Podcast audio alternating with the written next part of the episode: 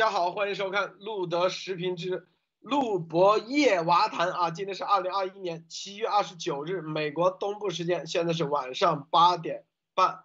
今天我们来看看啊，这个重要的几点啊，我们通过新闻来，咱们现在今天晚上是四个人啊，路德博博士啊，这个叶曼女士，还有咱们娇娃女士啊，一起通过思想的碰碰撞啊，从各个不同的点。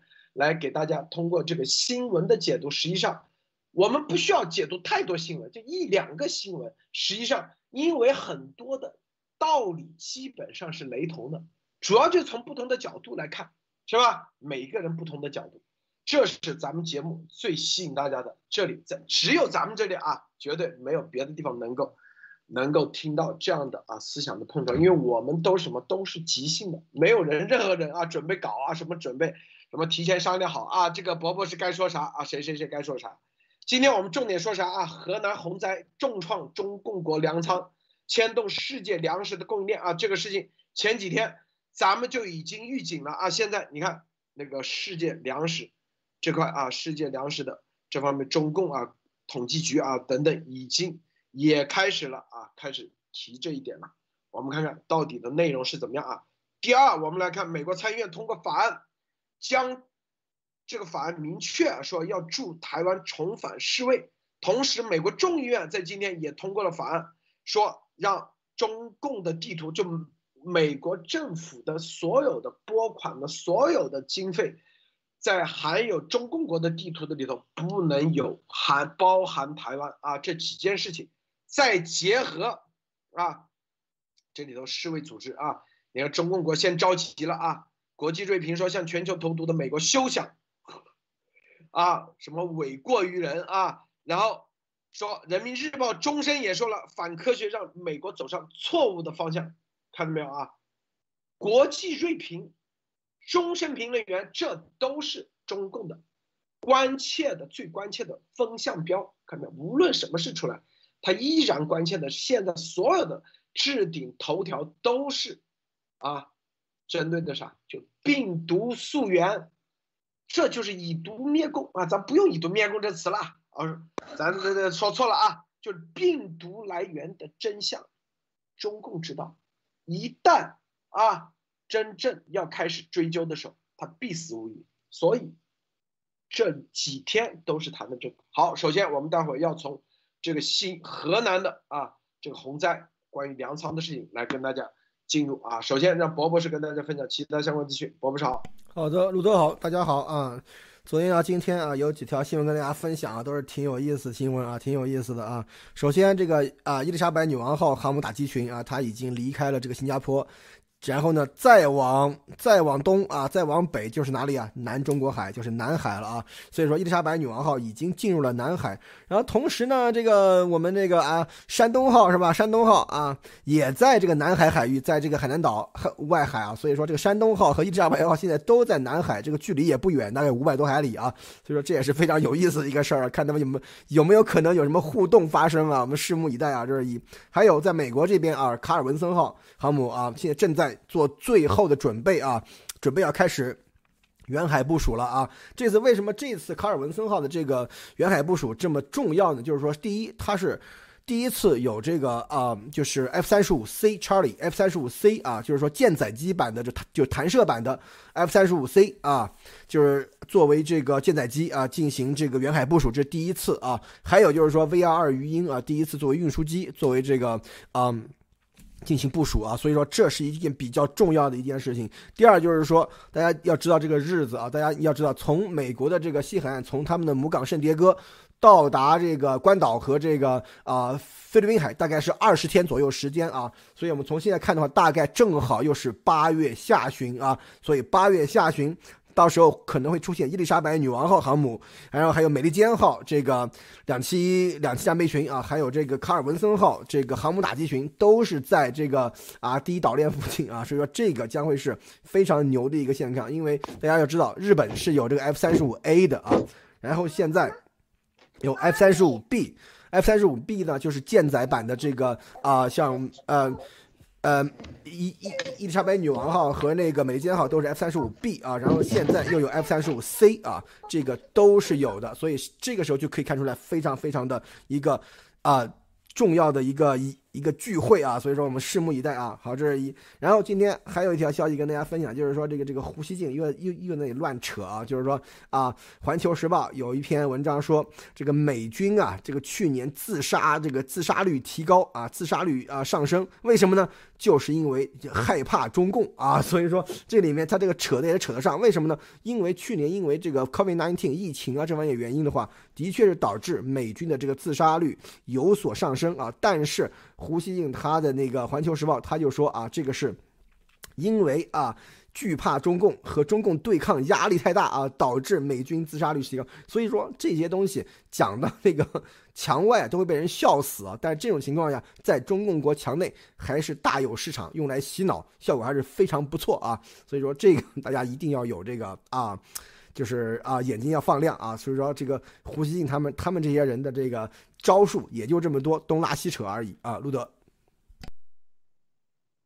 好，叶女士分享一下。好的，路德先生好，大家好。今天我分析呃，我分享的第一条呢，是一百多名诺贝尔奖得主七月二十八日发表联合声明，谴责中共试图阻止诺奖得主在诺贝尔奖峰会上的发言。他们对中共将审查的手伸到国外表示愤怒。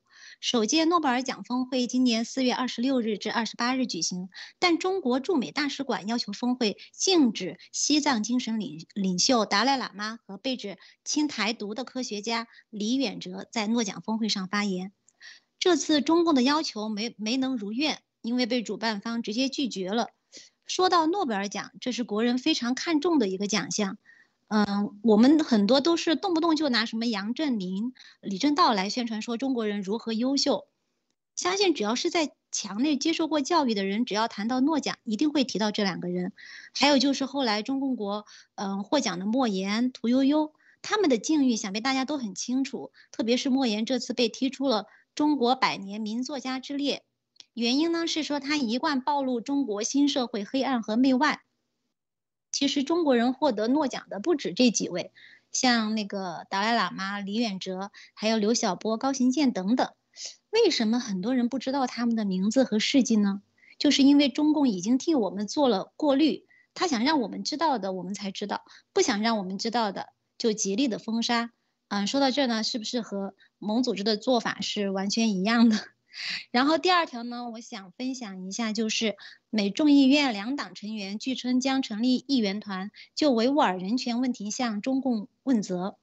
这个呢是路德社幺二零之后说的两党联合灭共的又一又一个具体的体现。其实除了病毒问题可以致死中共以外，能打残中共的板砖还是有很多的。因为中共所做的恶实在是太多了。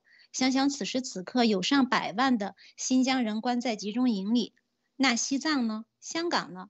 还有大陆那么多被迫害的，什么维权啊、上访啊等等的大量同胞，种族灭绝和反，种族灭绝和反人类罪绝不止新疆，但以新疆作为一个突破口，是能够唤起全球的关注，因为中共所做的比纳粹集中营还要黑暗，还要恐怖。好的，谢谢路德。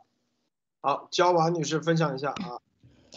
呃，路德好，叶女士好，博博士好，大家好啊！今天我是头一次上咱们的呃路德视频哈，这个是非常激动啊，就是非常感谢路德社给我这个机会，呃，有这么一个自由发声的一个平台。嗯，其实我们就知道，只要是我们能够听到不同的声音呢，其实我们的大脑就会启动思考。当我们的大脑启动思考的时候呢？我们得出的结论呢，就会越接近真相。嗯，非常感谢这次机会。那么我今天带来的这个嗯报道呢，第一个是关于美国联邦众议院的，就是七月二十八号呢，呃，美国联邦众议院通过了这个国务院呃拨款法案。这个法案通过的这个总。总额数呢是高达六百二十二亿美元，它是二零二零年财政年度国务院对外行动和相关计划的拨款法案。里面非常有意思的一个，而且是我们非常关注的一件事情，就是其中纳入了多位呃对台友好的议员提出的一个修正案。这个修正案的内容呢，是禁止美国行政部门花钱制作、采购或展示任何将台湾纳入中共国版图的地图。那么，修正案是由五位对台友好的美国联邦众议院的这个议员提出的。其中呢，有一位叫呃 Tom Tiffany 的这个议员呢，他讲到，他说。自从这个一九七，就是上世纪的这个七十年代的开始呢，美国的这种一中政策认为北京所称的台湾是中共国一部分，呃，这个事情呢是一项不诚实的策略。他认为美国应该将其摒弃。他指出呢，台湾从来不是中共国一部分，这个事情实际上是众所周知的。台湾为什么呢？台湾人民选出的是自己的领袖，拥有自己的军队，执行的是自己的外交政策，也遵循自己的国际贸易协定。无论用哪种标准来看，台湾都是一个。主权、民主及独立的国家，任何相相反的主张皆非事实。所以，蒂芙尼说呢，他提出的这个修正案虽无法改变这项政策，但至少呢，呃，可以要求去停止继续这种一中的谎言、这种不实的这种言论。他强调，中共是中共，台湾是台湾。路德，好啊，非常棒啊。然后我们看啊，这个河南这个洪灾啊，现在七月二十四号十八时，这个中共给的数据啊，统计局给的数据，全省农田积水一千零六十二万亩，农作物受灾面积一千三百零七万亩，其中玉米受灾八百六十七万亩，水稻十万亩，大豆四十万八万亩，花生一百八十一万亩，其他二百零一万亩，承载面积四百七十万亩，绝收面积二百三十八万亩。而河南省是什么呢？这个全国产量第二，小麦、花生产量第一大省。小麦二零二零年产量达到三千七百五十三万吨，占全国小麦总产量的三成左右啊。这个玉米产量两千万吨，全国第五。这个本次，所以河南的洪灾对中国乃至全世界啊粮食供应链将产生较大的影响。这个七月二十部农业农村啊，中共的，我们先说中共的报道，然后再点评啊。中共啊发文说，农村农业部的这个种植管理司副司长刘丽华说，这个由于啊前年的粮食生产大头在秋粮，所以七月至九月是秋粮产生产粮形成的形成的关键时刻，所以现在你七月到九月，七月份那就秋粮，那绝对是。大大面积啊受影响，所以河南的秋粮面积占全年的百分之四十七，产量占全年的百分之四十五，所以至少受影响百分之四十七。然后产量目标一千三百六十万亿斤啊，一千三百六十五亿斤，这么多啊。这个大雨啊，不但你像这个洪水，由于泄洪啊，很多地方低洼。我们之前跟大家说过啊，这个地里的玉米苗基本上啊还没有到阳，不会影响说玉米产量。但是啊，洪水冲过来，你要这是所有的良田。之前我们说的，因为咱们前几天说的，你看现在又再一次验证啊，因为咱们为什么没有去现场？但是我们通过咱们的所有的这个博士团的逻辑分析就知道。你现在不仅仅啊，你这个洪水如果是在是在五百年前，这个洪水你没有这个金属作物，没有这个工厂，基本上你第二年你就可以重新开始种了。现在不可能，你都是从城市里的这种洪水泛滥过来的。你想想啊，都是一些什么水？这个水都是受污染的，这个地基本上明年后年都会受重大的影响。不仅仅是今年的秋粮你会受到，未来几年之内你的地都会受到影响。更重要的啊，这个你看这里说了，粮食的库存啊，基本上说都是没变增加，质量变差。如果不及时倒掉的话，恐造成粮食发黑发热。小麦如果经雨水浸泡后，发芽率会增加，毒素增加，无法进入食品加工，只能进入。饲料或工业领域，所以洪水还造成了大型车辆进出村镇困难，部分粮点啊，无法根本无法运输，无法保证及时存储粮食。所以现在，啊，现在有一个视频啊，大家看，这是在哪里？是在这个河南省啊，在某个地方，是在某个地方。我们看啊，他们在排队啊，河南卫辉市第一中学等着吃饭的灾民，全是难民，在那里排队，这多少年没见过的，现在看到了啊。现在大家知道，这就是咱们二零一八年为什么说让家里囤粮。很多人说啊，我囤粮没水没电，你怎么做？我告诉你，有的人说啊，我这水都进了，但是你第二楼、第三层、第四层呢？你住二楼、三二楼以上的不会受影响吧？电还是有的啊，有些地方就算没电，你还可以啊，有别的方式，是不是？所以你看看，现在都是在排着队来吃饭。这个博博士你怎么看？是这个，我是觉得这个人祸真的是非常非常严重啊！前两天我前两天我还看到有一个另外一个视频，也就是在这个郑州还是在新乡的某一个地方啊，说很多这个这个灾民啊，就是城市里的居民，每人每人拿着一个碗，等着在一个地方等着这个喝粥啊，所以说这个真的是非常非常惨，看上去就想想看，中共国自诩啊是吧，都已经脱离了贫困了，这个人民都过上好日子了，现在一个。灾难下来的话，就立刻戳穿，立刻打回原形啊！你这种什么啊，人民群众 拿着这个碗，等着这个，等着这个治施舍的这个粥喝，这种东西以前只是在啊这个中共宣传这种万恶的旧社会才有的这种情况，现在就在中华大地又已经开始出现了啊！所以说这个真的是让人非常非常痛心，也非常非常气愤的一件事情。这件事情，这次这个。这这河南的这个水灾啊，就是说三分天灾七分人祸，绝对是这样啊，这是一。第二就是说，大家就知道这个粮食将会是一个大问题。为什么？大家要知道，河南是一个产粮大省，仅次于黑龙江啊。就是说，它的这个粮食产量在中共国的这个所有粮食产量里面是排第二位的，然后高于山东啊。所以说，在这个里面来看的话，如果今年这个夏呃秋粮有这个。对不起，有这个，比方说绝收啊，或者是大面积欠收的情况下的话，将会导致中共国整个的这个。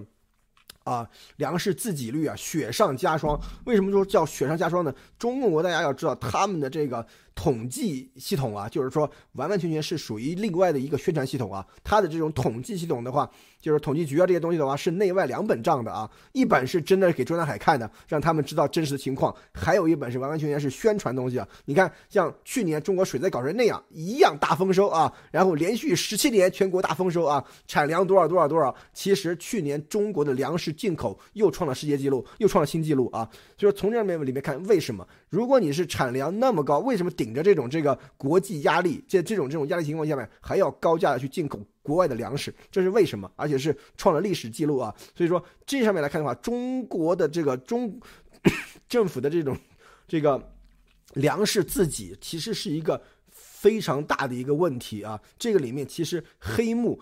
政府是肯定不敢让老百姓知道的，因为为什么吃饭这个问题是真的是可以导致严重的这个社会动荡。这就是为什么路德的这个在这个节目里面一直跟大家说，家里要有一点粮食，有点方便面，有点这种不会坏的这种食品啊，然后要一直保持有一点，这样的话，万一碰上这种灾难啊这些事情的话，灾变心里不会心里不会很慌，对吧？起码有吃的，再再有点水，人不至于饿死啊。但是现在这种情况下面来看的话，整个中共国的这个。灾害啊！今年这个湖南啊，不河南才是刚刚开始。大家要知道，每年的这个夏季的这个水啊，都是从北往南一个个来，从西往东一个个来啊。所以说，这个时候真正的像什么什么什么啊，长江流域啊，甚至是珠江流域啊，这些东西都还没有开始。所以说，这个真的是非常非常危险的一个信号。今年的这个粮食将会成为成为成为一个巨大的问题啊，路德。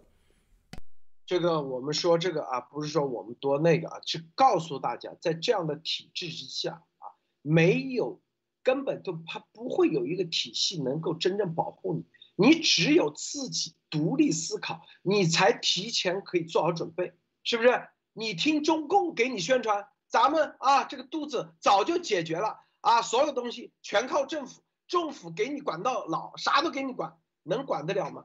这就是忽悠，这就是。伟大领袖鸭王啊，鸭毛组织经常啊，我给你赚钱了，啥我们都给你包了，这跟中共一模一样，这最基本的逻辑是不是？没有任何人，上帝都保不了你。我告诉大家啊，我们之前说，上帝不是能不可能包你吃穿住行啊，也给你说啥东西就给你赚钱赚的，是不是？你睡大觉只要一投，然后第二天这个钱啊，就过个几年啊，这钱就到你砸到你头上，砸的你都 起不来，是不是啊？这就是叫做你基本的逻辑思维不具备的时候，你再出现这种灾难的时候，你基本上无处逃，是不是？在这里排队的，我相信大家都都是信政府，啊，信党，啊，在出灾难的时候，党可以来解决一切，实际上能不能解决的根本就都只有靠自己。叶女士，你怎么看？嗯，好的，魏先生。嗯，首先这个是，呃，我觉得是一个最基本的一个东西，就是民以食为天。中共国的粮食问题呢，一直是悬在中共头上的一把，呃，达摩克利斯之剑。中共一直鼓吹是共产党的存在，才使得十四亿中国人民吃饱了饭，不再饿肚子。所以这个理论也就成了中共在大陆执政合法性的重要原因之一。但我觉得这其实是一个悖论。稍微想一想，跳出中共设定的这个怪怪圈哈，一百年前没有中共的时候，中华民国、大清、明、元等等一直上溯，历史文献里记载的有饥荒发生的人数，但也嗯，但也不是没有饭吃哈。从数据来看，历朝历代因饥饿而死的人数，哪一个朝代能够赶上中共的？仅仅六零、六一、六二三年大饥荒饿死的人数就是几千万。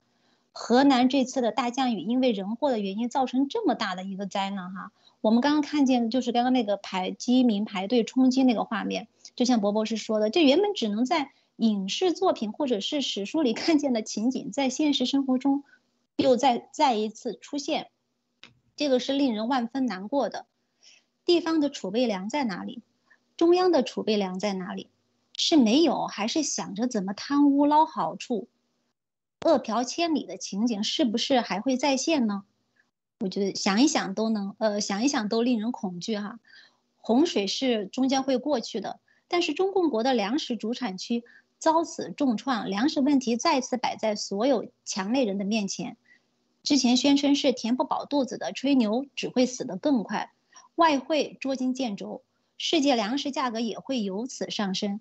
一个泱泱大国，号称天下第二、欲霸全球的厉害国，救灾体系如此落后，是不是要等青黄不接的时候，习神再次亲亲自去指挥，亲自又又去部署？那个时候，希望不要过多的引起人道灾难。好的，谢谢路德。还有，你看他这个等着吃饭的这种画面，什么第一中学，这都什么年代了？二十一世纪，这都中共。啊，都厉害了！我的国居然还用这种排这么长的队，他为什么就不能在每个小区或者什么什么，是不是各种地方啊？有很多方式来解决，为什么一定要让老百姓在这种情况下还要看你们的脸色，是吧？第一，第二，让人感受到那种屈辱，排队啊！是不是一的排队？你看一个个贴的多紧，打疫苗要排队，现在吃饭也要排队。出了灾难，他还要让你经受这种屈辱，这就是半条被子，这是典型的啊！你看一碗饭，你看在这个关键时刻，只有党才这才有资格在这里摆一口锅给你们。这就是啊，民间没有社团组织，党才要有机会。如果是在美国，政府根本都没机会，多少社团、多少慈善机构，你想根本不会出现一个这样的情况，排这么长的队，所有又在这个关键时刻又在卖他的什么啊？是不是？这个你看，党才有机会给你一碗饭吃，一碗饭就能够啊，你看最低的成本。能够俘获多少明星，这就是中共的邪恶。所以看到这种画面的时候，我觉得太邪恶了。这个，焦娃女士你怎么看？好的，嗯，我我觉得你们说的都非常的到位。其实就是大家有没有觉得这个有点三年自然灾害的这个节奏哈？嗯，就是你不都不需要去做一个时间机器回到过去，这个中共它用的就是一个重演历史的这么一个规律哈，或者用的这么一个节奏。嗯，就是说实际上，比方说美国人讲这个 history repeats itself，就是历史会重演，是因为人性。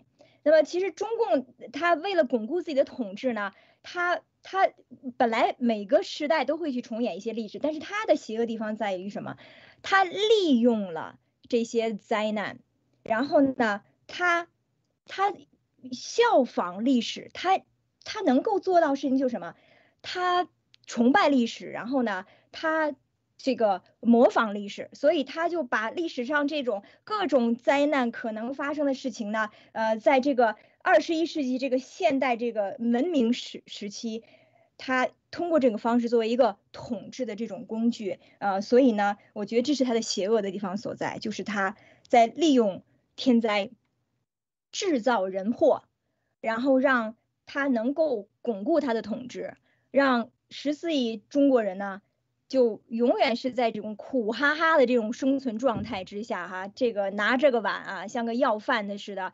排在这儿，然后就告诉你说，你看，呃，只有我们能给你点粮食吃啊，还是党好啊？那实际上一切的这个灾难都是党造成的，而且如果中共的统治不不被推翻的话，那么这会继续下去的，会会这个三年一小闹，五年一大闹的这样重复下去。路德，对，这就是中共的邪恶啊！邪恶就是无论什么时候他都要。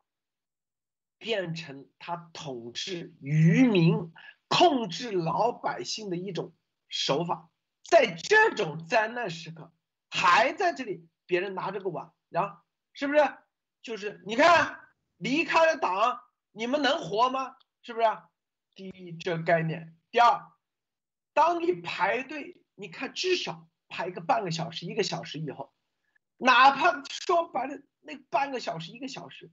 你本来都饿成啥样的时候，给你本来你要吃三个馒头，就后来资源有限，给你一个馒头，你都感恩戴德，这就是啥？形成了一种斯德哥尔摩综合症。然后是吧，在这里头，前两天啊，你这个是吧，说话啊不注意，没得吃，这个人前天啊，居然翻墙排队，资格都没有，直接踢走，饭都没得吃。这就是啥？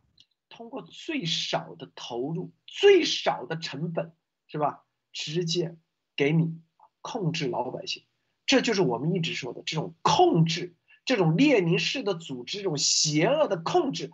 这你如果不能解决这种控制之术，我告诉你，你永远在你都是他们的砧板上的肉，你永远他们都是他们的鱼肉，他只给你一个馒头。一个馒头你就奉献终身，你的子孙后代都被他们给控制了，都被他们给利用了。一个馒头换你终身变成韭菜和炮灰，就在这关键时刻，是吧？过两天可能半个馒头，再过两天又是再半个，反正二分之一可以无穷的除下去。这就是中共，这就是中共的邪恶。我们为什么让大家囤粮？就是在这个时候，你如果手中有粮，你能被他控制吗？你就是独立自主的个体，你就不需要，是吧？低下你那，低下你那个头，低下你那个尊严，去拿这个碗去找别人，苦哈哈的，给我一个馒头吧。你如果手中有粮，你是。你就能够独立自主，这就是为什么二零一八年我让大家一定要囤粮。很多人说啊，囤粮什么家里发霉了，你发霉能有几个钱？你的自己独立自主性完全被别人操纵了的时候，你会发现你那点没的钱根本就不是钱，因为为啥？你是尊严以及你的未来，你的整个家里的独立自主性。你不囤粮，不听咱们录的结果，对，就拿着碗苦哈哈。你有的时候还带着孩子，你想你孩子七八岁，从小就看到这种环境，看到这种场合，是不是？然后你做父亲的，是不是为吃口馒头、一碗粥都变得像孙子一样，跟奴才一样。你觉得对你的孩子从小是一种心灵上是一种什么样的植入吗？太惨了，真的，波波是。是啊，这就是典型的这个商君书啊，域民武术之辱名啊，对吧？民辱则官尊啊，就为什么就是为什么要这样做？中共他就是说把这些这个中中国文化里的这些糟粕啊，给用到用到了这个极致的这种这个邪恶组织啊，就是说而且所有的专制组织，他他做事都是一样的啊。你看他就是说那对吧？他就打掉你的这种尊严，他就让你觉得你离了组织你啥都不是。你看你你你要是离了组织，你饭都吃不上。你要是组织不给你啊半条被子，组织不给你一个馒头的话，你得。饿死，所以你就是生是组织的人，死是组织的死人，是吧？所以说这个里面大家一定要看到他的这个邪恶所在啊，就是他本来每一个人都是有独立意识，每一个人都是有独立自主的这种这种意识的人，然后一旦你加入了这样的一个组织，一旦你被他控制了以后，他又慢慢的要把你的这个尊严打掉，而且还自吹自擂，对吧？你看我们。我们党给了你什么啊，是吧？让你让这个老百姓富起来了，让老百姓吃饱饭了，是吧？老百姓吃饱饭是是农民种地，呃，是不是是那个啊各个呃行业的这个人创造社会财富所所造成的，跟你这个党有毛关系啊，是吧？然后他要把这个给放在自己头上，好，然后这个时候还变本加厉的要什么呢？还有一点就是说，他一定要让这个老百姓啊处在这种这个恶。在这个生死线上挣扎才可以，因为大家要知道保暖思淫欲嘛，是吧？你你你吃饱了，你穿暖了，你就要去想这些什么民主啊、自由啊、平等这些事情了，是吧？所以说，他绝对不能让你吃饱穿暖，像这种状态是最好的，让一个天灾。所谓的天灾，其实人祸把你的所有东西都夺去，然后他给你半个馒头，他给你半条被子，你这一辈子都都是他的了，献了青春，献终身，献了终身，献子孙啊，都是这样。所以说，从这里面可以看出来，邪恶组织这种专制集权的组织，他所做事的方式是完完全全一样的。他在这个时候把你的尊严打掉了以后，他给你一点点的施舍，还让你感恩戴德，还让你就是说一辈子都欠他的。这就是这种专制组织最最邪恶的地方啊，路德。大家知道一点啊，就是在人呢，就是你像马斯洛七层理论，最低最底层最后面最下面一层是啥？吃饱，知道吧？就说白了，你生存就人在生存上啊的这个尊严，如果你都被别人剥夺的话，我告诉你，这就像那个。就是那个电影那个电视连续剧叫那个这个权力的游戏。当你为一碗饭、一个馒头失去尊严的时候，你会发现你永生永世你都很难抬起头。我告诉你啊，这个这个概念啊，这就是啥？我们啊，我之前在去玉树救灾，我们给别人，我告诉大家啊，告诉大家，我们去给别人搬方便面的时候，我们非常当时就接受培训，就说。你一定不能是用一种施舍的感觉给别人，我告诉大家，那是绝对伤害对方的自尊心的，一定是是吧？你不能给别人这种感，一定是照顾他的尊严啊！你别说，哎，这个大家让大家排队，我们从来没有让大家排队领东西，我们都是送到每家每户。为啥？你去排队给大家东西的时候。这个尊严他全没了，你哪怕是在做慈善，你都在作恶。我告诉大家啊，这就是很多人根本不懂慈善的真精髓在那里，是不是？鸭王啊，以灾灭共，他懂慈善吗？他根本就没做过。我告诉大家啊，我们做过，我们为什么去送到每家每户？送过去，告诉大家啊，这个你家还有很多粮啊，这个是。这就给他尊严，哎，就是相当于啊，你家里那个，我们给你那个，我这个搬不动了，你你来多，你放放你家吃，行不行？这就叫给别人尊严，你一定不能给别人一种让别人排着队，你在这里施舍的感觉。我告诉大家，做慈善是一门学问，根本不是鸭王在这里天天吹的那种方式，知道吧？叶女士，你怎么看？嗯，你好的，陆先生，你刚才说到你去你救灾的这些经历，我曾经也有过，所以我觉得这种呃体会是感同身受的。就是中共的这种愚民和奴呃奴民哈，这种这种手段这种方式，我觉得简直是已经植入了每一个那个中共人的内心深处。就像之前去那种呃在呃不叫灾区哈，就稍微贫困一点的，其实这种地方是非常非常多的。我们去看到那些孩子们，他们真的是非常，我觉得当时我看到是非常痛心的。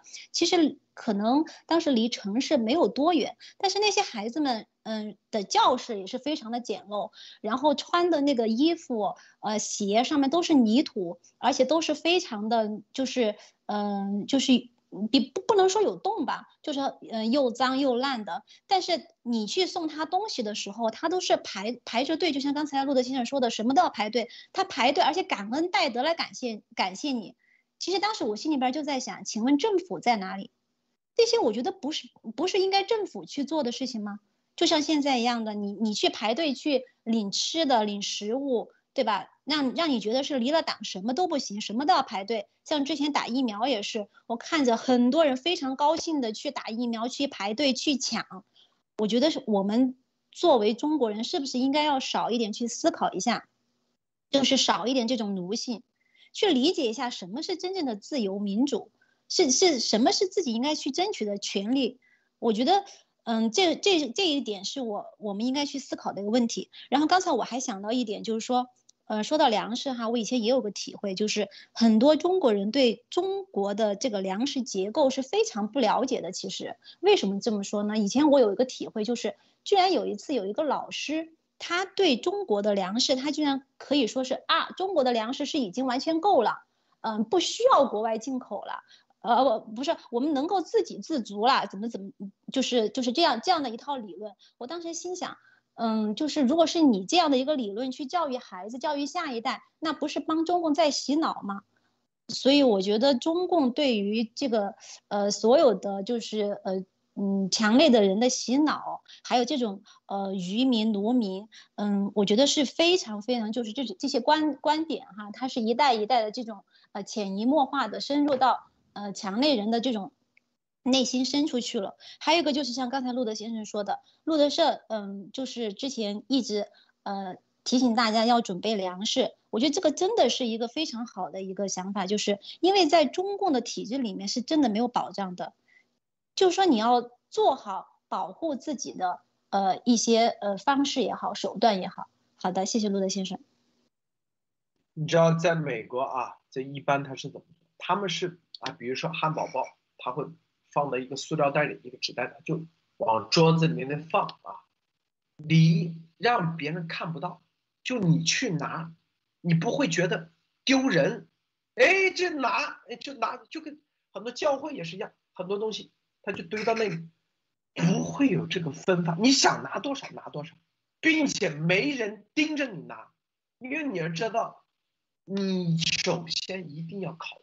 是人的自尊心，他的尊严，越是啊，你要知道这个社会的这种自尊心、尊严一旦被击破者，他的这种反弹力，我告你，这种反弹力，它是社会不安定的最重要的一个，我跟你说，未来的因素。人的自尊心一旦那时候，他根本他就会做出很多极端的事情，他这种概率会很高。所以美国都这样的，往那一放。然后哎，一看，嗯，放十袋，然后一，然后这个呃放的人，他离那里有一定距离，他干自己的活，他绝对不会盯着，哎，是不是？更不会说，哎，这个排队啊，排队，不会这样，他就这样，你想拿多少拿多少，不会说，哎，一人只能拿一袋啊，绝对不会，这就是给你尊，因为美国也有 homeless，homeless 的是吧？他们是什么？就是这样。他想去教会一拿拿走就行了。我之前在教会，在拉斯维加教会，专门教会里接了三家 homeless，然后到教会住，然后很多人给他服务，然后坐在很漂亮的餐桌上啊，然后各种食物啊全部摆好，然后给他们安排好住宿晚上，我还陪他们睡住住一个晚上啊，因为他说。你住一晚上，你有个单独房间啊。他们因为教会里的环境特别特别好，是吧？就是很有尊严，他绝对就是跟啥，就绝对不会不会那种感觉，就就感觉就是啊很平等的啊，你就是呃什么名字啊？你在那个什么啊啊就聊天啊，让吃吃的话用刀叉，是不是？然后做做完以后，然后玩小孩就玩玩具啊，该怎么的不会让你没有尊严，这是。这都是，这就是一个为人民、为人权、为生命权服务的一个这样的社会，他就会考虑这些，这就叫文明的表现。如果你不考虑这些，你所有的所做的，你这都是啥？这都是邪恶的表现。千万记住啊！这个，焦华女士你怎么看？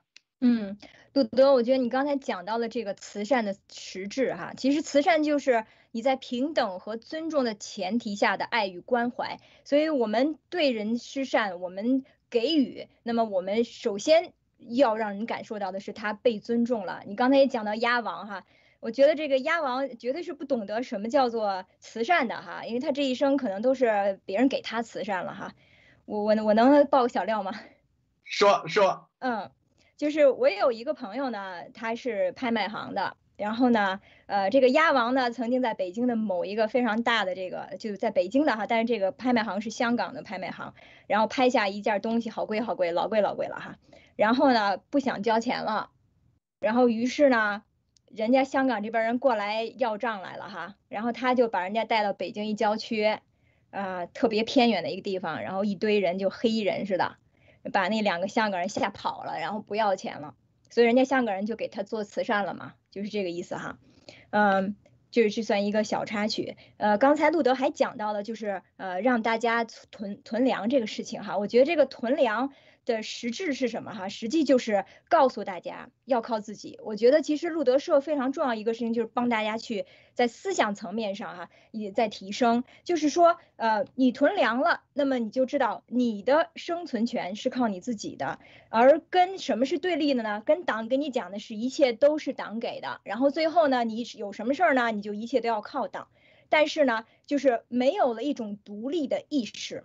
那么你看，美国讲的是什么？讲的从小跟小孩说你要 independent，要独立，然后他们宣扬的是 individualism，就是这个呃个人主义。那么这个个人主义就是说，呃，你的幸福，然后你的未来是要靠自己自己的。我们这个中共国讲的什么叫 collectivism，也就是说这个集体所谓的集体主义。所以你看，等到大家没饭吃的时候，是不是大家就集体都在这排队，然后领救济了呢？所以这里面实际上是，呃，虽然路德这个看似是说让大家囤粮，实际上想告诉大家，你的未来是靠你自己做主的。所以在任何情况下要独立的意志。那么这个独立的意志体现在了方方面面。你能不能保证你家的一家几口人能够渡过难关？那么你能不能保证说，在大灾大难来的时候，你有应急急救的措施，能够保住你家庭的这样一个安全？不得，说太好了，这所有的一切都来自于独立的意志，对，自由意志，自由土壤才能产生。独立的思考，独立思考，你会发现啊，你什么都比别人考虑到前头，考虑到前头，自然而然，你有判断力，你有各种啊提前的预判能力，准备，然后你会发现越来越强大。你要人永远记住啊，你是自己的价值决定了别人是否跟你走在一起。说白了，你自己没价值，你天天靠靠鸭王。我告诉你，谁会跟你在一起？不会有的啊，是不是？你自己有价值，是不是？所有的人，他觉得哦，这个人，比如说啊，跟这个娇娃是呃，我认识娇娃啊，娇娃绝对的是我朋友，这种是吧？这就是啥？因为你以认识谁谁谁为荣，而不是说是不是啊？你那种这就是。这就你自己没价值的时候，就会说啊，我认识谁谁谁，真正自己有价值，谁认识我，就这概念，是吧？这就是，所以这里头体现的方方面面，最基本的、最基本的逻辑，大家要记住啊。我们接下来看啊，美国参议院外委会通过法案，将驻台湾重返世卫组织，是不是？参议院的外交关系委员会啊，昨天你看。昨天这个外交关系委员会签了这个重磅啊重磅的声明啊，要敦促拜登政府啊，一定要对病毒来源各个方面进行彻查，是吧？然后这个又现在又提通过了这个法案，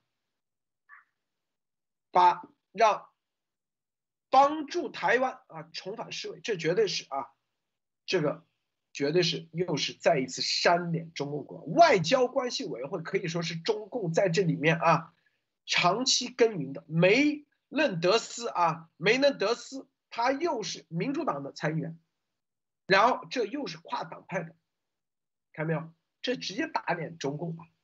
那中共肯定又着急了，又开始敏感了，是不是？世卫组织啊，世卫组织，你看昨天啊，今天我们说林啊布林肯悄悄的跟这个谭德赛在这个见面，台湾重返世卫，只要进入世卫，这就意味着会产生一系列的连锁反应，就在联合国。中共可能就会彻底被剔除，这就是第一步，啊，这又跟什么病毒溯源有关系？因为台湾加入世卫，那就会接下来啊，在很多事情上，他就可以有发言权。好，这个博博士你怎么看？是台湾的这个国际地位啊，在这个最近这段时间是。高速的这个成长，就像日本一样啊，所以说这个时候美国参议院通过这个法案，要将这个帮助台湾重返世卫，这也是一个非常重要的一的一个一个一个步骤。为什么？就是说台湾的国际地位以前是在国际上面被这个中共啊一直打压的啊，他们一。到处都要打压这个台湾的这个标志，台湾的这个啊，就是国旗啊、国徽啊这些东西，只要出现就开始说啊，你这个要以一个中国为准，怎样怎样怎样。如果你你不怎样怎样怎样，那我就比方说啊，我就制裁你怎样怎样，知道吧？所以说很多很多这种这个中共对于台湾的这种霸凌行为啊，就全世界各个地方都有啊。但是最近一段时间，尤其是你看，就是说最近几个月。半年一年以来啊，台湾的这个国际地位在国际上面是非常快的这个提升。我们看这次奥运会，对吧？台湾的这个国旗是跟日本和美国的国旗挂在一块儿的啊。然后在这个啊，就是整个奥运会颁奖啊，什么这些东西的话，也是把台湾的这个青天白日满地红啊挂的，肯定是当做这个一个国家的国旗来挂的。所以说，这个里面就可以看出来非常重要的消息。而且最近我们可以看到。日本的这个防卫白皮书啊，直接把台湾和中中国大陆就分成两个国家来看待啊，所以说从这面来看的话，台湾的国际地位是非常快的这个提升的，这一点对于。全世界的华人来说都是一个非常好的事情。为什么台湾就是一个极好的例子？中国人也可以搞民主啊，中国人也可以有自由、平等、民主的这样的一个社会制度啊。所以说，中共说的啊，中国这个历史不行，中国历史太久了，中国老百姓怎么样没有民主意识，怎样怎样怎样。所以说，这个台湾就是一个极好的反证啊。所以说，台湾是亚洲的这种民主灯塔。所以说，从这面来看的话，美国现在在不遗余力的帮助台湾提。提高它的这个国际地位，这是一。第二就是说，大家要知道，我们我们讲的这个啊重要的信函里面也也讲到了啊，就是说是参院，比方说外交委员会、参院这个啊情报委员会，对吧？他们所出的这种跨党派的这样的这种提案，或者是跨党派的这样这种信函，为什么很重磅？就是说，它一旦是跨党派 by 以后，他这个就说明民主党和共和党的议员都支持。这个提案都为这个提案所背书，这样的话，在这个提案它的这个通过率啊就非常非常高。你看，像这一次这个台湾的这个提案的话，在星期三已经在参院获得全部通过了，没有任何的异议啊。所以说，一旦是这种跨党派的议员支持的话，在整个的这个通过率啊就会非常非常高，而且会时间会会非常非常短。为什么呢？因为它省掉了很多的这个辩论呐，这个这个修修正案啊，像这样的这些这个繁琐程序啊，所以说。可见，在这个国际社会上提升台湾的国际地位，这现在已经是美国的民主共和两党的这个立法层面的一个共识，也是代表了美国的民意啊。所以说这点上面来看的话，真正的我们以前跟大家一直在讲什么叫一中各表，是吧？所以说，真是到了要把这个整个中国人的这个招牌换成另外一块的这个这个时候了啊！所以我们拭目以待啊，卢德。这个事情啊，跟什么有关系啊？你看啊，跟二十八号，七月二十八号在联合国大会上啊，关于听取新冠疫情啊病毒对评估独立专家组通报的非正式会议上，美国代表啊说啊提出要求对第二阶段啊，就说中共拒绝世卫组织第二阶段溯源工作是破坏病毒溯源，中共啊进行反击啊，然后终身人民日报终身评论就中南海声音啊说反科学让美国走上错误的道路。啊，就在联合国这个层面，现在中这个战场到了联合国层面啊，中共利用他自己的各种小动作，是不是？然后来阻止这个第二阶段的这个病毒溯源的工作，看到没有？这就是啊，各个层面中共都在全面阻，这种这就实际上已经彻底暴露了中共的心虚。国际锐评还在这说啊，说美国向全球投毒。是美国投毒的啊！这个你看，跟鸭王这两天啊，说居然说是，呃，拿个抖音的东西啊，说瑟琳上校啊，说这个病毒是瑟琳上校投的啊，来自德特里克堡，瑟琳自己说的，这就是配合嘛？你看内外打配合，搅浑水，这就是他干的，这就是他们在干的事但是我们可以看到啊，终身评论员最近你看有几很少啊做相关的评论。国际锐评现在也比较少，所有的评论都是跟病毒溯源有关系。无论产生多大的天灾啊，这里死了多少人，基本上他不会去点评那些，永远针对的。你看，这就是病毒，病毒，病毒啊！这开口人权，闭口追责。在人权的事情上啊，新疆的这样，他们点评了几次，但现在全面的他们的评论射频，你就看这风向标，这就是。病毒来源，他们知道，这个只要啊，这个病毒来源无无论下面怎么走，它都是一步死棋。无论接不接受实验室的调查，还是不接受，还是接受，它都是必死无疑啊！这这步棋绝对是走不通的啊！这个叶女士你怎么看？好的，路德，嗯，我。美国这次是通过法案来使台湾重新取得世界卫生大会的观察员身份。美国立法层面也是，呃，一日拱一卒，一步步的在推进。通过呃立法来敦敦那个敦促行政机构来实施，这就是，呃三权分立的优势之一。就像严博士和路德先生在各个议员中推进病毒溯源真相一样，也是通过国会立法层面。结合情报部门的工作，最后让执行机构美国政府来完成这样的病毒溯源和将来的追责。那我们回到那个台湾重返世卫这个话题上，台湾抗疫取得的这个成就是全世界都看都能看到的，最成功的地方却却不能进入 WHO。我觉得这个这个全部是拜中共所赐。中共一直极力阻止台湾加入任何世界性的组织，并以打压台湾的。国际生存空间而乐此不疲，在病毒肆虐全球之前，各国为了利益都对此采取了一种默认的态度。随着中共病毒的释放和国际外交上的这种战狼的疯狂，世界各国都被打醒了，也被痛醒了。所以可以看到，病毒真相问题真的就是能够把，就是像我们一直说的，就是能够把中国，嗯。置之于死地的唯一渠道，所以病毒问题的重要性我们也可想而知。那今天说到这个台湾的问题呢，我觉得，呃，我我也展开说一个，就今天的一个新闻，也是今因为今天关于台湾的新闻是比较多的。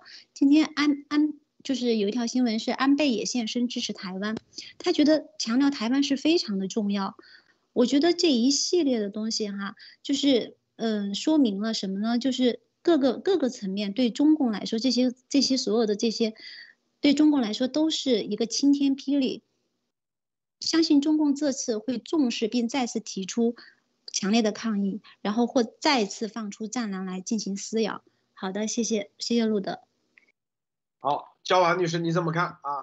嗯，就是这次台湾这个重返世卫的这个这个呃事情的话呢，其实。呃，在我看来，就是呃，这个美国对于病毒这个溯源的。呃，这样一个万箭齐发，你会发现就是议会的这个议员们他们在奔走的做的事情，还有就是说为什么在这个时候会提出让台湾呃这个加入世卫呢？就我们知道台湾呃我没有记错的话，它是十二月的二十九号向世卫发出的这个呃人传人大爆发人传人的这样一个呃一个事情呃，那么他在就刚才叶女士讲的，他在整个的抗疫的过程当中呢。呃，他是做的非常成功，成为全世界的一个典范的。那么同时的话，其实也也也散发出一个信号，就是说，呃，台湾它是代表着呃国际公认的价值观的。然后，因为它有良性的这个体系，然后它有民选的制度，呃，那么它是具有公信力的，就是从无论是抗疫上面，还是他在社会上的。呃，世界上的这样一个呃一个地位上面，他是有公信力的，所以说呃，我觉得这个是对呃台湾的一个非常大的一个肯定，对不对？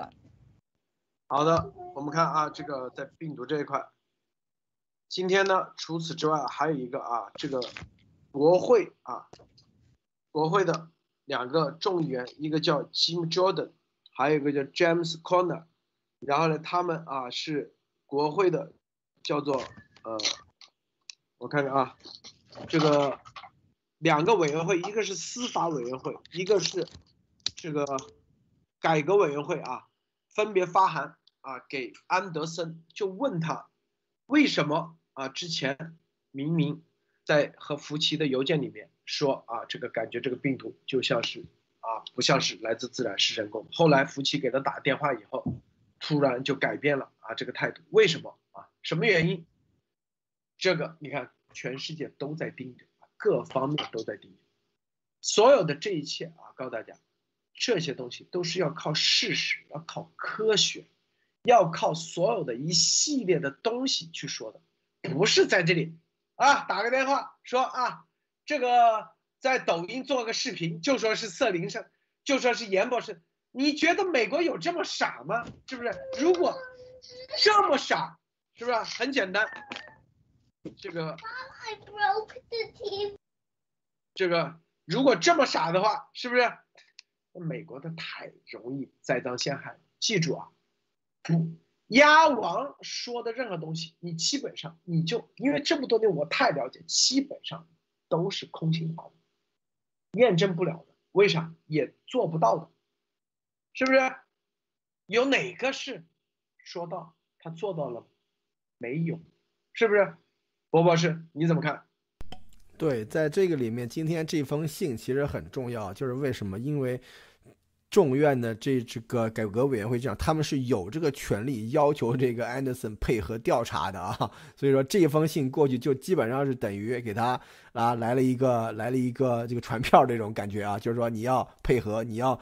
把你的所做的、所说的事情给说出来，因为对于这个、这个、这个委员会参对参对那个众院的这些委员会撒谎的话，可以说是重罪啊。所以说，这个里面大家可以看到，对于这个病毒来源真相的这个调查正在进一步的深入，正在进一步的深入，很多的东西都在慢慢的被揭开啊。就是说，为什么我们在做的事情，就是说日拱一卒，每天都要往前进一些，每天都要把这个病毒来源的真相给它给。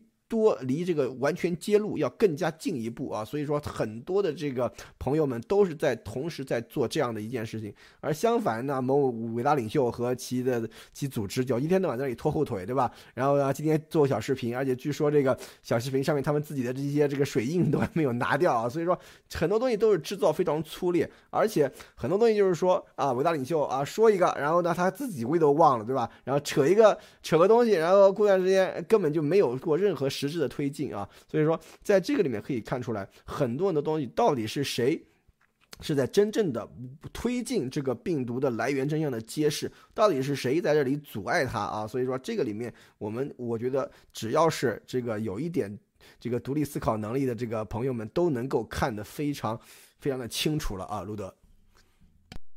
好的，我们看啊，这个这里头现在啊说到。大家一看，又回到了这个病毒啊，这个病毒这块，这就啥？这很多事情日拱一卒啊，所有的东西大家会慢慢展示出来。吹牛逼永远是没用的啊，是不是？伟大领袖之前还说啊，川普什么去盖特，川普不是发函了吗？说不可能去，是不是？去也不可能。所以这些东西告诉大家，哎呀，因为你想想，这几年下来，我太了解他哪些地方是吹牛的，啊，是不是？每次啊，这个说那个，因为看根本没有。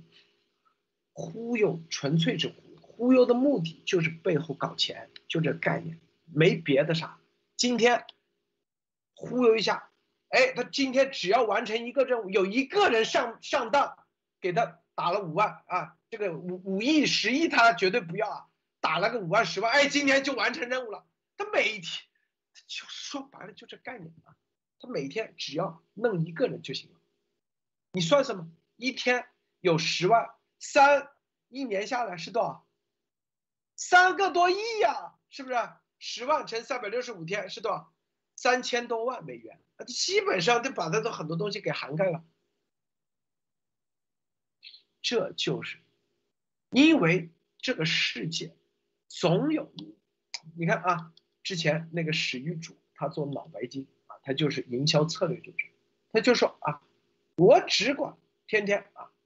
面就是，呃，今年过节不收礼啊，收礼只收个脑白金，来回说七遍，啊，很多人说这么脑残的广告怎么？他说，哎，中国人多，只要啊有一百万人相信这个，你算算，一百万人乘以啊乘以多少？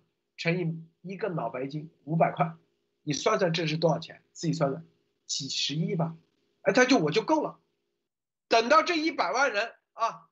过去了没问题，我再搞个脑黄金、脑白银、脑啥，然后再来个一百万，这就是营销策略里头的，基本上就这个策略，就就这概念，因为总有，他总能撞到，所以他只有说的很极端，反正兑不兑现无所谓，钱已经打了，打到账上了，兑不兑现无所谓，你要退的时候没门。这就是啥？得看明白没有？看明白没有？这就是告大家，所有的这，这就是营销，说白了就是就忽悠嘛，就是纯粹忽悠啊。这个叶女士你怎么看？对呀，对的哈。说到鸭王的忽悠哈，我就觉得就是，嗯，发现他的那个知行合一还是很有一番韵味的。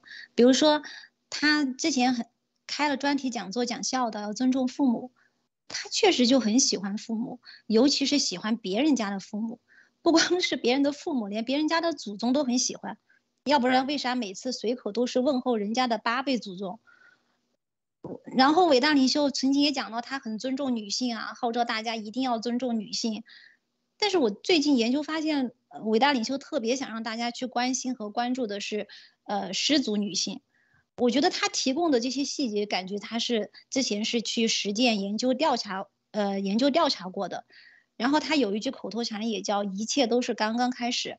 我就琢磨哈，这什么叫刚刚开始？那他有时候又说共产党你马上就完了，那肯定不是灭共的事才开始，对吧？然后他说那个病毒五月份，呃，病毒真相五月份就结束了，那肯定也不是这个。那什么是刚刚开始呢？啊，这段时间肯定有很多人就去问他，嗯，就是质疑他嘛，就去问他，那我们的投资基系列什么时候可以有好的回报呀？然后什么时候有报表呀？那伟伟大领袖肯定就会语重心长的说一句，别着急，对账填表，一切都是刚刚开始。伟大领袖还有一句名言叫什么？某某革命离了谁都行，对吧？这个大家都耳熟能详的。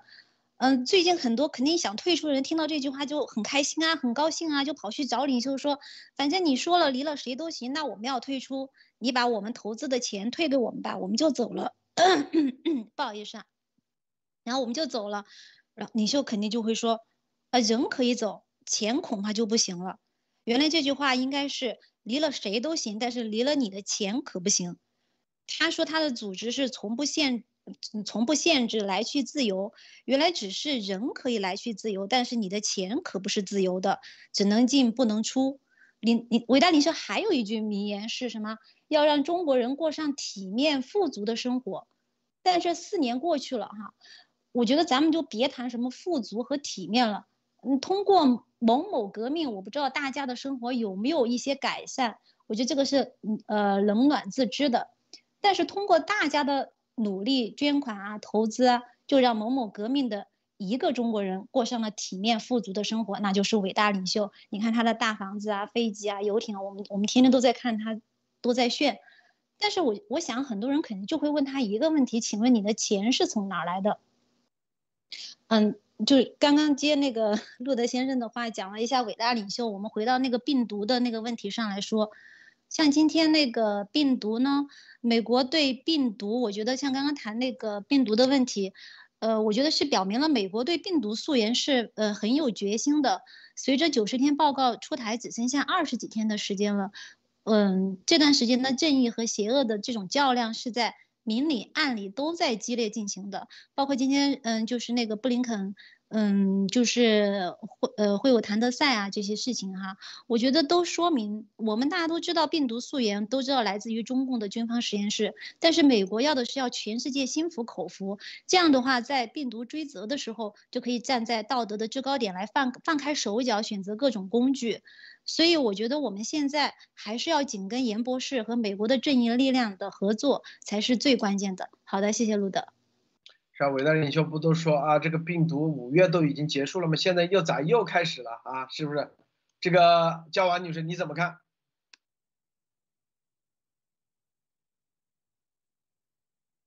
喂，焦，你这个打的静音了，可以听到吗？现在可以，好。啊，OK，就是说。我们就回到这个这封信哈，就议会给这个安安德森的这个信，就大家其实不需要读懂他在讲什么，但是你可以看到他这个中间有一些文字，它是缩进去的。那这个缩进去的部分呢，就是引用他们通话呀，还有他们这个邮件里的这个话哈。所以就说，呃，大家要对美国的这个呃这个思维方式还有这个逻辑哈，要有一定的了解。也就是说，他们的严密程度，呃，真的是可以到了说，呃。我要要追问你的每句话，你到底为什么会有这样一个就 conflict 就冲突？那么你要给我解释清楚，你要跟大家有一个交代哈。那你看一下我们这个伟大领袖的话哈，这个鸭王呢，他每次这个呃，就是就他们的所有的美国的这些东西都是可以可循的，你可以有资料可以查找到的，你有证据可以说，你看你在信中讲过这个。但是这鸭王的话，大家想想，呃，总是什么老领导讲的什么，呃，然后我得到了内部战友情报说了什么，呃，就这个东西你是根本就不可以查的，所以这种东西就是在美国人看来就不可信的，所以大家就觉得说，哎呦，那班农都信他了，然后这些人都信他了，那信可能是一时会信，但是大家一定要对美国的教育和美国的这个。整个的思维方式，美国人所具有的思维方式，逻辑性的这个思维方式要有信心。就这些人，可能你第一次你骗人家了，对吧？但是呢，人家经过这个分析之后呢，发现你有问题了之后呢，哈，绝对就不会再跟你打任何的交道了。所以我就非常相信路德所说的这个，就是说，其实早就发现怎么回事了，那就是用蒋干嘛。所以这个是我我觉得通过这个逻辑是可以这样推理出来的哈。另外，我再加一点，就是说。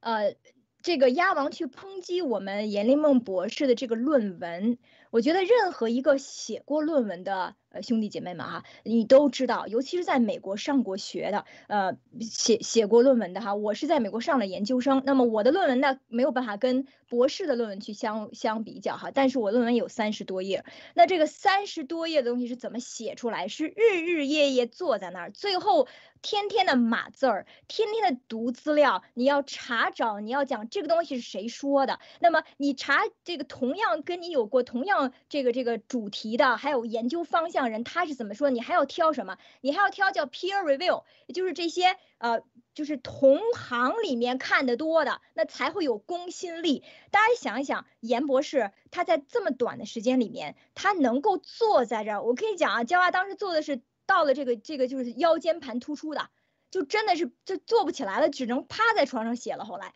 所以就是他在这么短的时间里面，他能够出三份报告，而且是在说我们没有太多时间的这样紧迫的情况下，大家想一想，这个东西，美国人是傻子吗？美国的教授和这些这个病毒专家们都是傻子吗？你的东西如果是信口开河的说老领导说这个病毒是来自于实验室的，你觉得美国人会过关吗？所以我觉得就是鸭王没有在美国受过教育啊，呃，所以他是绝对不能够理解说啊这个你你说你去。给严博士审这个审了严博士的论文，这是多么一多么可笑的一件事情哈！你要是六个字母能说全吗？你能认出哪个是动词吗？你知道严博士最后那个结尾的部分，他那么多的叫 reference 是什么吗？他为什么要列出来那么多的书名呢？你这些东西都懂吗？所以大言不惭的，所以我觉得你可以没有知识，但是你不可以侮辱知识。那这里面就是我觉得严博士跟鸭王这真的是一个天上一个地下的臭水沟啊，真的是这样的。我只能是这么讲了，我确实是觉得太生气了，对于这件事情。王博士分享一下，点评一下。我觉得这个，我觉得这个。焦娃女士这个 讲的实在是太到位了啊，这真的是就是这种感觉。然后那个伟大领袖还大言不惭的说，他他的这个严博士的文章论文是他审的稿，所以我就觉得你能读得懂吗？这个这个实在是有点太搞笑了啊！而且就这样的话，就是说这个这个伟大领袖的这个忠诚的这个啊追随者们还是在这里山呼万岁啊！所以说这个里面真的是，我是发现就是说这个邪恶组织到了一定程度，它都已经到了这种反制的。这种这种感觉了，就是说，不管伟大领袖说什么，教众都说好，都说对，都听他的。他只要发明一个词儿，所有教众都跟着都用啊。这已经虽然说很多这个朋友觉得，呃，怎么说呢？对于邪教这个词儿很。不喜欢啊，但是真的真的是非常非常像这种邪教的感觉了啊！就是说，完完全全就是伟大领袖一个人说什么就是什么，伟大领袖说什么一句话顶一万句，对吧？两个凡是，是吧？所以说这个里面真的是可以看出来，我觉得这个里面就是体现出来这个中国的这个老百姓啊，真的是非常可悲的一件事情。为什么呢？就是他从中共国那个中共那个大口袋。出了国，肉身出墙，或者是翻墙出来了以后，又到了这个西方来了以后，本来是一个民主自由环境的结果，又进了一个小口袋。所以说这两个口袋还是通的，知道吧？所以说这个里面就非常非常可可悲，而且而且是非常非常令人愤怒的一件事情了。为什么？他真的是利用了很多很多的这个老。老实人很多很多的这个这种心地纯净的人的一种这个啊真正的情怀啊，就是说利用了这种情怀，这个事情其实是做的是极其恶劣的一个事情。还有一个就是为什么？就是说这个里面大家就知道。与其说不如呃，与与其说各个地方对吧，对吧？中共都要安插什么什么在老乡会啊，这个会啊，那个会啊里面对吧？各各个地方的这个什么什么这个学就是学生学者联谊会里面都要安插人，还不如来这么一个组织，把所有的海外的反共的这个。这个这个势力啊，一网打尽是吧？所以说这个里面可以看出来，这个真的效率其实是非常非常高的。但是这个里面我们也可以可以看到，真正伟大领袖他有的东西他做的实在是有点过的话，就可以让很多很多人像路德就看出真正里面的这个端倪出来。所以说从这里面大家可以看出来，真正的有独立思考这个这个能力的人啊，都会觉得这个里面有着巨大的问题啊，都是有着巨大的问题，因为他的这个操作方式到后来了以后，我不是说以前啊，就是说最以前刚开始的那个时候。还是有很多很多可圈可点的地方的，但是但是越往后走就越像这个这个啊这个中共啊，所以说这个里面大家只要只要是有一一定的这种这种分析能力的人都能够看出来这个里面真正有很大的问题啊，路德。这个亚王身边啊，这个某律师明确跟我说过，他说川普从来不见他，为什么？蓬佩奥也从来不见他。我告诉你，跟他最熟的律师明确跟我说，他说从来为什么？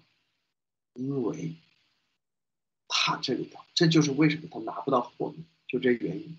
为什么急成这样？啊？为什么啊？这个什么沃勒那个案子，给沃勒当律师的是川普时期的司法部副部长任命的司法部部长，这就是为什么啊？我刚才问川普为什么？发生啊，不会去盖特，这啥原因？这背后都有那个啊，这一系列的，这就是为什么啊？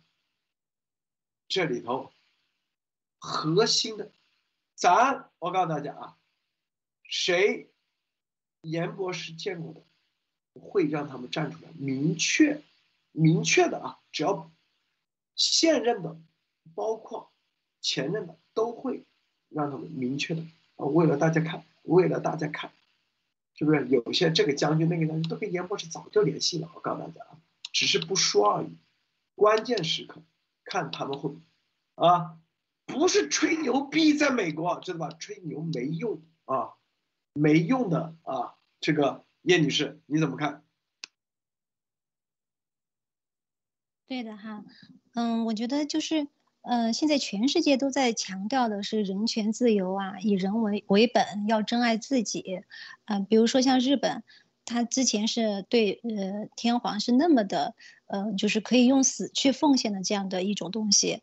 嗯，但是现在你说让一个呃日本人去为了天皇死，然后受受点嗯耻辱就花肚子，都是不可能的，因为现在是全世界都在强调这个东西以人为本，对吧？要强调人权，但是现在蒙蒙组织的这样的个人的这种迷信和崇拜，我觉得是是不是大家想一想，是不是一种倒退呢？就是本来整个社会都是在进步的，嗯，我觉得这样的这种个人崇拜和迷信，没有任何独立的思考能力的，我觉得完全是一种倒退。倒退到什么呢？倒退到野蛮、邪恶和愚昧。好的，谢谢路德。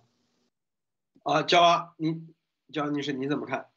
嗯，呃，就是我是我觉得就是现在呃就是。本身就是一个 dictatorship，就是说这个人治哈，就是独裁和呃这个嗯民主制度最后的一个一个抗争，然后我们就出了这么一个怪胎哈，就这个鸭王。那其实呃给我们所有在这个运动中参与过的人，呃那么呃一个一个教科书，就是说我们呃是想跳出去这样一个呃整个的这种魔幻的哈这种中共的这种体制的，然后呢我们为什么呃又受呃受到了他的这个蛊惑，其实呃这个是给我们一个呃很大的一个思考的一个空间的，就是作为我们呃中国人，那么我们未来的话，呃真正的是呃没有共产党了，那么我们呃到底是要呃。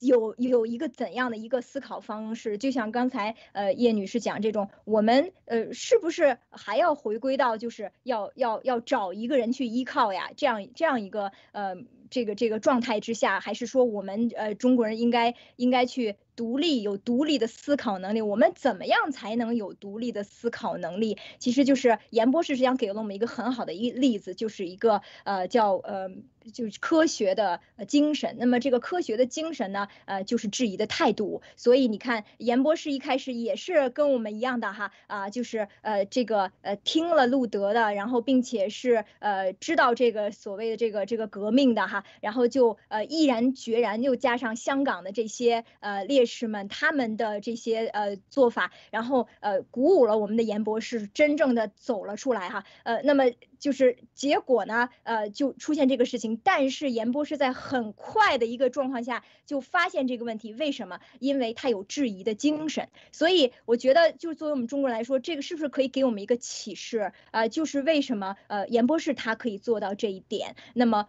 嗯，他可以做到，我们都生活在中国的那个土地上面，所以我们都可以做得到。所以我觉得是不是可以考虑一下质疑的精神，就是问自己为什么会这样？那么呃，这样的这样是对的吗？所以我觉得一点一滴的啊开始改变。对不对，好，这个最后啊，伯伯是。你是关于今天早上我说的一个彩蛋，对，你想分享一下？今天今天今天早上，对，今天早上路德说了，到最后那个彩蛋啊，关于那看守所的那个事儿啊，为什么呢？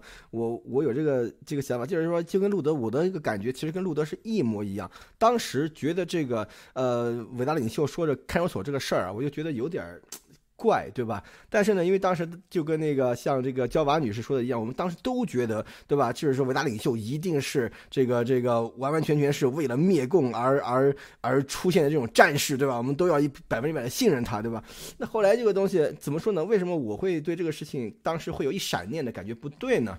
就是因为呃，以前家里这个远房亲戚有有有一家人啊，全都是公安啊，所以说在这个里面，因为经常走亲戚的时候去的话，他们就。就经常以前的时候是中学嘛，这时候。他讲过很多这方面的事情。有一个词儿大家可以去谷歌一下，叫做“狱侦耳目”，就是说监狱的狱，侦查的侦，耳朵的耳，眼睛那个目啊，狱侦耳目啊。所以说。从这个里面，大家可以去查一下，因为大家知道这个狱内侦查，就是说在监狱里面做侦查啊。狱内侦查它是一门这个学科的啊，就像那个什么警官警官大学什么都有开这个课的，都有都有专门的一个必修课啊，叫做狱内侦查学啊。所以说这个狱侦耳目它就分很多种，这个耳目就分为，比方说啊，安全耳目，对吧？专案耳目啊。所以说这些东西，因为怎么说呢，他正好是有一个远房亲戚，他是这个。他们家全家都是公安，对吧？所以说有时候会聊到这些东西，在监狱里面怎么做这些事情。那时候很久以前了，所以听到这个时候我就觉得有点怪。但是今天早上路德这么一提醒的话，我就觉得这个真的是一个可能性啊！大家可以去查一查这个词儿是什么意思啊？这个应该就是怎么说呢？当时当年我也是个。书呆子啊，逮什么书都看啊，所以所以在他们家看那什么法医的书，看的晚上晚上都睡不着觉啊。所以还有很多就是说关于刑侦学的这些书都有看过。真的，狱内侦查学其实是一个专门的一个学科。然后有一个词叫狱侦耳目，大家可以去看一下怎么回事啊。路德，这个叶女士啊和这个焦安女士都可以，嗯，自由讨论啊。叶女士先说吧。你叫我先说啊，好，我呃，我我，呃，我我比较认同呃博博士讲的哈，就是当时呢，他说他说了一点哈，我就觉得很奇怪。他说，我想那个时候他年龄还是比较小的哈，然后他说他在里面是什么，就是那个那个就是那个 cell，就是这个这个班房里的呃狱长还是什么，就是就班房里这个这个犯人的这个头。然后我就想，你何德何能？你怎么就成头了？难道就是你的脾气吗？让大家都信服你了吗？就是那个时候就有一点点疑问了哈。那今天路德讲了之后呢，我觉得这个是非常合理了。也就是说，他进去之后的目的呢，就是去看一看中国最血气方刚的、最有骨气的、最能够。为了为了取义舍身取义的这些年轻人都在哪儿？他们是谁？因为他之前讲了个例子，就是说一个年轻人就是死之前哈都说什么呃要要什么呃为了中国民主而奋斗的这样的。那么也就是当时来说是共产党遇到的八九六四是共产党遇到的就是呃执政以来的最大威胁。那么他们看到了。就是人民的意志，像美国人讲的 “we the people”，就是人民的意志。所以呢，他一定要把这个东西扼杀在萌芽当中，所以就是不能留任何一个活口。我认为这个是中共的它的邪恶的这个这个本质所在。所以今天路德说之后，我觉得非常合理，就是说他在里面去跟人家聊天儿啊啊，然后去发现这些人的真实的想法，因为大家觉得都是狱友嘛。反正也活不了几天了，对吧？或者也不知道能不能出去了，可劲儿聊呗。那这个时候就敞开了聊，就知道他们真的是所思所想，所以呢就把这个名单给报出来了。这个是我的一个推测。这里头啊，严博士之所以能够出来，是放长线钓大鱼，他是要看严博士背后到底是什么力量。这里面的被抓的那里面的那些人。他是要套他背后到底是哪一派，哪些人？因为中共在八九六四的时候，他们觉得这是一个党内斗争，啊，比如说谁谁谁，来看，哎，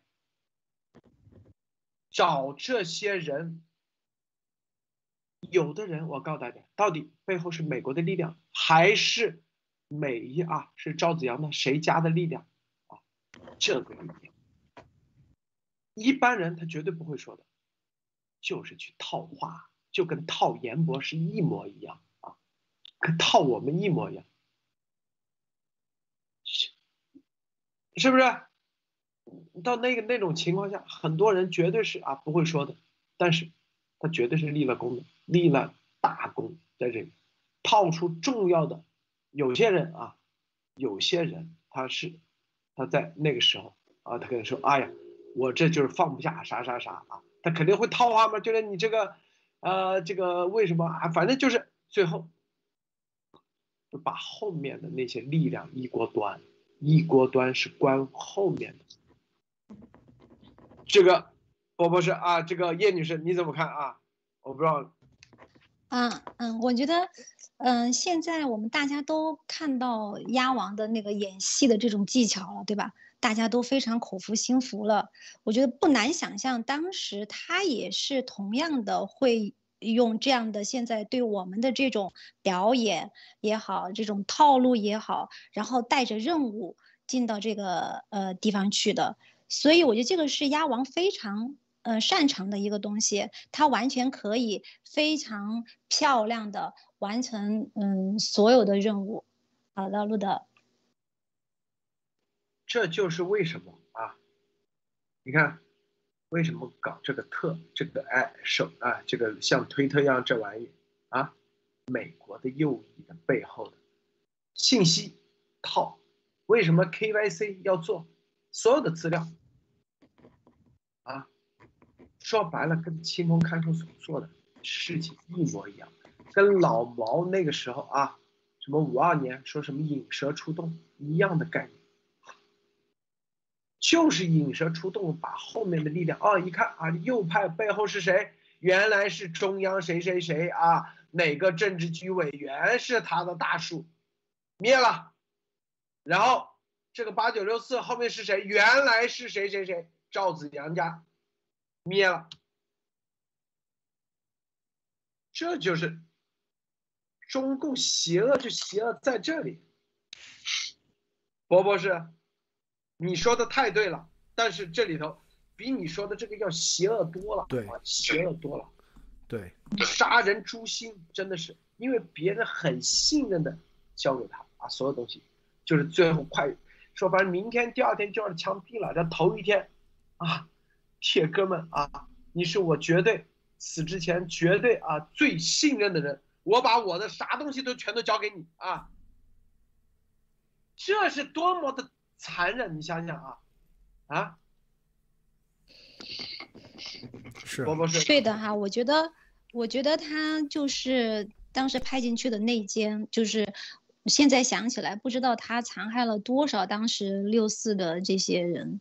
所以我觉得他的罪恶真的邪恶程度真的是令我们大家都嗯感觉非常的 恐惧啊！以他现在做的这些呃非常夸张的表演，夸张的就是对所有人的欺骗，嗯这些东西真的是非常非常的邪恶。博士你怎么看？是这个里面真的是可以看出来，因为有这个的这个，我如果是按照这个方向。往下想的话，真的是真的是让人感到不寒而栗啊！为什么？因为这件事情真的是可以说是突破人类底线的邪恶啊！这个里面，因为从这个里面大家要知道，如果那如果那些都是六四的意识的话，那真的是他如果在这个里面去完全是用了引诱那些那个六四的意识来说出一些对他说出一些秘密的话，然后通过这个，然后再进行对人家进行，比方说定罪或这些情况的话，那真的是邪恶到了无可复加的地步。所以说，这就是为什么我和路路德，我觉得有非常。相似的感受，就是说在开始的时候根本就不敢，也根本就不可能去往这个方向想，因为这完完全全是突破人类底线的事情。所以说现在有一些信息流出来的话，我觉得这个真的是一件让人真是不寒而栗的事情啊，路德。是啊，因为现在的做的在我们身上做的就是同样，只不过是啊那个时候是在看守所，现在是在海外，一样的。收集所有的意识，看背后到底是什么线，是谁谁谁，然后，嗯，就干的同样的事儿，帮习神啊，在说白了，啊，这个全面的集权，里应外合，就这概念，就这个，慢慢以后慢慢说，慢慢说啊，这个这个焦王女士啊，最后分享一下，最后分享。对，刚路德你讲的就真的是醍醐灌顶啊！我觉得我们呃整个的这个这个呃鸭王演的这一出戏哈，它就是一个 pattern，就是它是一个模式了。但这个模式呢，是是一步一步加强的，就是当你对你的大脑做了什么的时候，你大脑就会变成什么。他一次次的通过这种邪恶的手段来争夺他的呃他的地位和他想要的财富的时候，那么他是越来越邪恶的。所以我觉得就是真的是不寒而栗，就是听了刚才路德所。讲的这个这个事情之后，也就是说，我们的战友们现在都就是我们的这个这个兄弟姐妹们哈，就在还在这里面的，你未来会经历什么哈？呃，又想起来咱们艾丽你讲的那个十六字方针哈，所以说呃，真的是大家要好好的思考一下哈，还没有走出来的时候，呃，走出来的这些兄弟姐妹们哈，要真的想一想，路德。好，今天节目啊就到此结束，谢谢伯伯少，谢谢叶女士，谢谢焦娃女士。谢谢诸位观众观看，别忘了点赞分享啊！点赞啊！三百万点赞点彩大军一直啊在还没有没有来，估计已经来过了，因为叫三百万的这个人啊，据说前天已经来了啊，点然后 啊，是不是？